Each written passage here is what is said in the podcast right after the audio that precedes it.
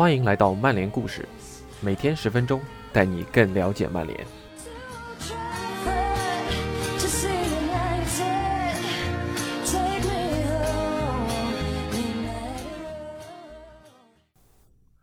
比起前天提到的伤病情况，昨天提到的门将选择问题，今天要和大家分享的博格巴问题，对新赛季曼联的征程显然有着更深远的影响。而问题的难点在于，俱乐部现在完全没有主动权去处理。而本文作者为我们梳理了博格巴回归曼联后的种种表现，但如何解决还是个巨大的问号，只能靠俱乐部和索尔斯克亚用巨大的智慧去解决。这种难度是何其的大呀！感谢吴文博 ATZ 的辛勤付出。以下是今天的内容：曼联该如何解决博格巴这个难题？奥利弗凯。博格巴曾将自己和曼联的关系形容成一篇美妙的故事。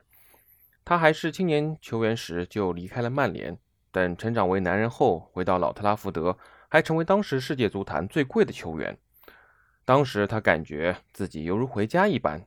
他说：“之后也一直都会是这样。”听博格巴说这些甜到掉牙的话，感觉非常的奇怪，因为他回家仅仅两年后，双方的关系。就开始变质了。他和穆里尼奥之间基本没啥交流。虽然索尔斯克亚出任临时主帅期间，他的情绪和表现一度大为的好转，但是到了2018至19赛季的最后几周，他给人的感觉就像是自己更希望身处其他球队一样。那年夏天，博格巴证实了这一猜测。他说自己已经准备好了在其他地方迎接新的挑战，而曼联并没有这个打算。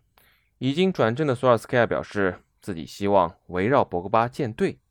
然而与此同时，索帅也明确表示，想让曼联转为高能量输出的高位逼抢打法。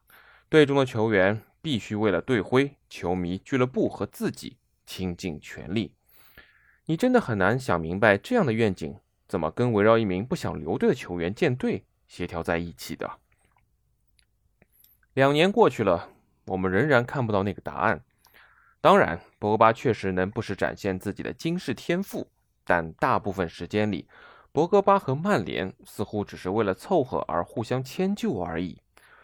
博格巴和曼联之间并没有预想的那么多的美妙故事，更多时候只能贡献失望的配合演出，让球迷们看到一名世界级球星屡屡在英超和欧冠赛场踢着不符合身价的表现。博格巴和曼联又一次走到了合作关系的十字路口。博格巴的合约还剩下最后一年，如果继续拖下去，他可以在明年夏天以自由身转会，最早他在明年一月一日就能和海外俱乐部预签合同，比如大巴黎、皇马或者尤文。就像所有人都能预料到的那样，博格巴和经纪人拉伊奥拉并不急于和曼联敲定新合同，那股子悠哉的样子不禁会让你想到。博格巴对对方快速反击的态度。曼联与博格巴并非头一回面对这样的处境。早在2012年，曼联就让博格巴耗完了合同，目送他以自由身加盟了尤文。当时福吉约怒斥博格巴对曼联俱乐部缺乏尊重。实际上，福吉约不满的主要原因是拉胖。他给拉胖的评价是一个糟糕的经纪人，一个垃圾。拉胖对此倒是微微一笑。今年三月接受我们采访时，他甚至说：“这是我收到的最高褒奖。”跟球队主帅搞好关系，从来都不是拉胖的作风。毕竟能给他巨额佣金的，并不是这些教练呀。让我带着对王尔德的歉意打下这句话吧。一次看着博格巴自由身走人，也许还能称之为不幸。那两次以这种方式放他离队，就只能说是工作不上心了。曼联当然希望结局不会变成这样。他们面前的替代选项是：一、打折出售博格巴，标定一个符合他合约情况和当前市场环境的价格。毕竟皇马这样的大地主也没有多少余粮了。二、咬紧牙关满足拉胖的要求，不过这就意味着博格巴二十九万英镑的周薪还得有大幅度的提升。这是一个令人不悦的选项，因为球星的合约快到期时，通常都会是这个结局。曼联曾在两年前经历过同样的情况，当时是德赫亚的合约临近到期，最终红魔给了西班牙人三十七点五万英镑的周薪，让他成为了英超第一高薪门将。曼联高层中的一些人已经为这份大合同感到后悔，不单是因为德赫亚之后的竞技状态迅速下滑，还因为打破了更衣室的薪资结构。曼联当时原本要为混乱的三德子时代重新注入秩序，结果功亏一篑。曼联在德赫亚身上犯了错，就像2010年和2014年两度屈服于鲁尼和他的经纪人一样。不过，开出肥约也并非一定是败笔。进入波斯曼法案时代后，最初的高薪对峙之一发生在1999年的12月。罗伊基恩让曼联别无选择，最终他拿到了5.2万英镑的周薪。这在当时是英国足坛的周薪记录，而基恩用实际表现证明自己确实值这个价。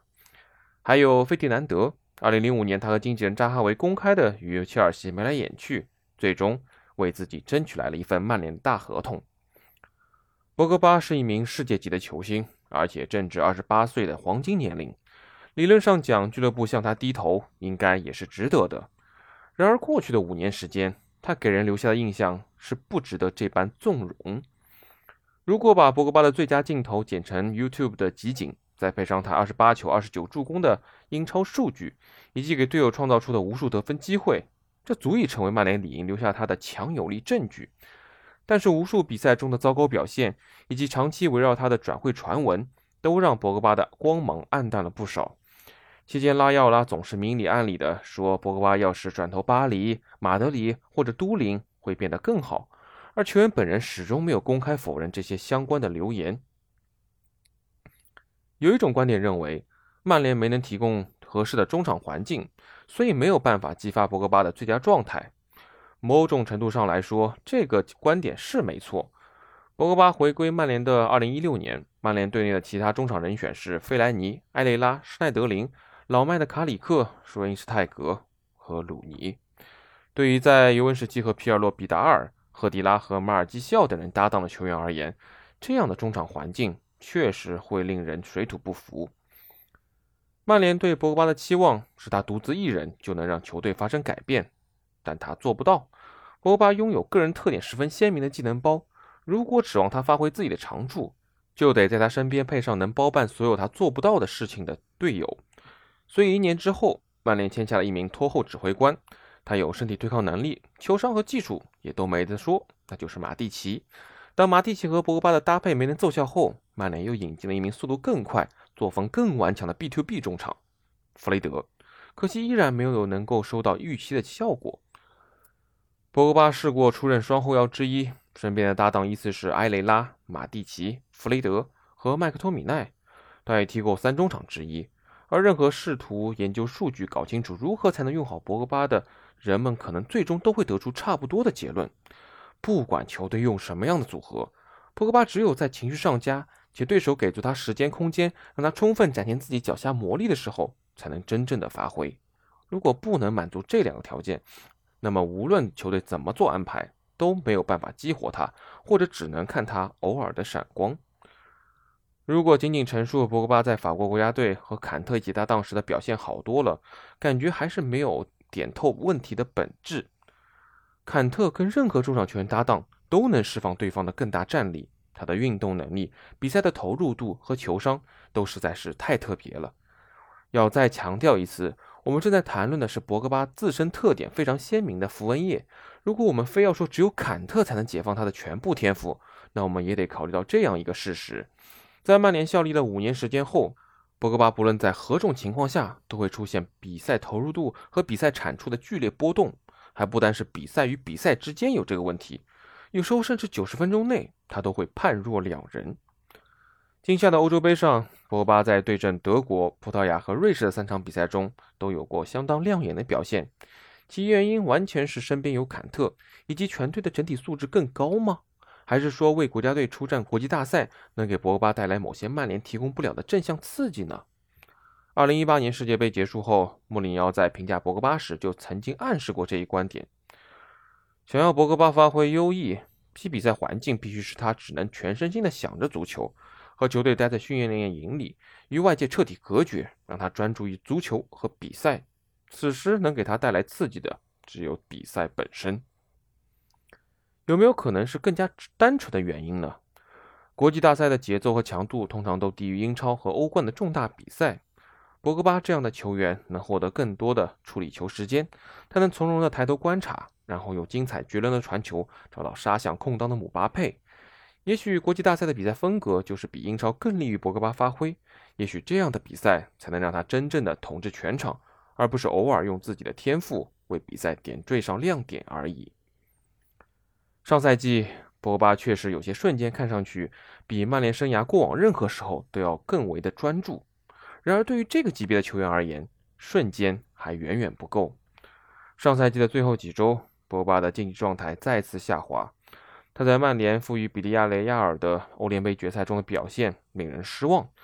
当然，在这一方面，他还真不是孤身一人。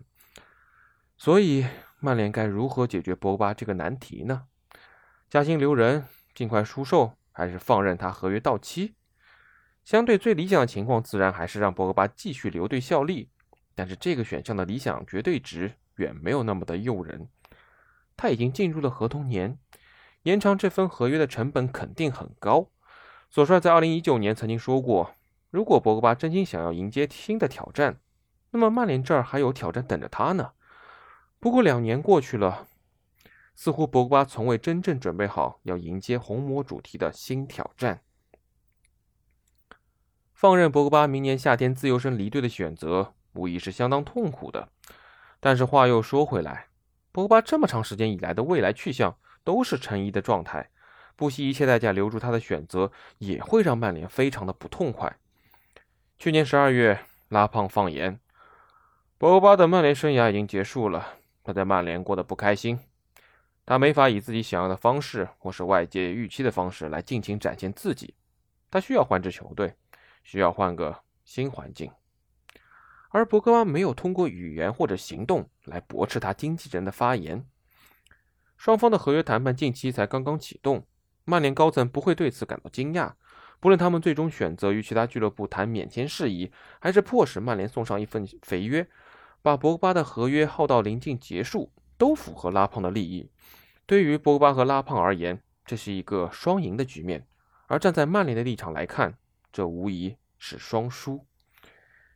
也许伤害程度最低的选择就是今夏出售博格巴，他们可以尝试说服大巴黎、皇马或者尤文，现在就拿出一笔转会费带走博格巴，省得明年得花费大量精力在拉胖主导的谈判桌上为薪资和签字费费尽唇舌。然而说起来容易，做起来难。鉴于博格巴的天赋，四千万英镑的标价听上去可能不算高，但是再想到多等一年就能免签。这个价码就会让潜在的买家三思又三思了。拉胖并不是那种会耸耸肩躺平、放弃免签转会带来的签字费和巨额佣金的经纪人。从经营层面考虑，如果曼联今夏放弃转会费，而是给博格巴继续支付一千五百万英镑的薪资，再看着他自由身离队，那就太不合理了。从足球层面考虑，这个难题就显得更加微妙。如果能换来一个整个赛季都能全情投入的博格巴，那么这个级别的财务损失也是可以接受的。问题在于，在前三个赛季博格巴都没能做到的大前提下，索帅能对合同年的博格巴全程全功率的输出抱有多大的信心呢？这就是利物浦去年夏天处理维纳尔杜姆合约时面临的困境。红军最终选择再留荷兰人最后一个赛季，直至维纳尔杜姆加盟大巴黎之前。主帅克洛普都相信他最后一年里能够摒除杂念，好好踢球。维纳尔杜姆的竞技水平并没有下降，即使利物浦为他自由身离队感到遗憾，也可以为这笔两千五百万英镑引援带来的丰厚回报感到宽慰。更何况维纳尔杜姆已经三十岁了。不过，你仍可以质疑他们是否做出了正确的决定，或是质疑拜仁将合同年的蒂亚戈以两千七百万英镑的价格出售给利物浦的决定是否正确。反正维纳尔杜姆最后还是得到了安菲尔德最热烈的送别。克洛普给维纳尔杜姆送上的评价是：他是球队竞技成就的缔造者。我们以他的双腿、铁肺、大脑以及巨大又美丽的心脏为基础，打造了这支利物浦。如果他最终选择离开，他会明白，身为他的队友，我们会永远感激他这么一个特别的人走进了我们的生活。这不禁让人好奇：如果博格巴第二次以自由身告别曼联，红魔会如何向他道别呢？从各方面来说，博格巴当然也是个非常特别的存在，也是个非凡的天才。但是在过去的五年里，他用场上的优异表现给人留下深刻印象的案例实在是太少了。除非他已经准备好了用无比高光的最后一季为他的曼联生涯画上句号，或是与曼联俱乐部定下拉胖不愿接受的长期承诺，否则博格巴在老特拉福德留下的遗产只能成为漫长队史的一个小注脚。无论如何，这都算不上善终。博格巴与曼联之间本来有可能谱写一篇美妙的故事，可惜事实并非如此。这段并不和谐的关系似乎已经走到了终点。也许回过头来再看。索帅和三德子当时就应该果断止损，而不是看着双方的合作继续走向大家都不满意的结局。如今每过一天，博巴的合约期限就会减少一天，他的转会价值也会继续下降，而拉胖在谈判桌上则会变得越来越强势。而这一切不过是又一个重复历史的例子罢了。以上就是今天的内容，感谢您的收听，我们下周再见。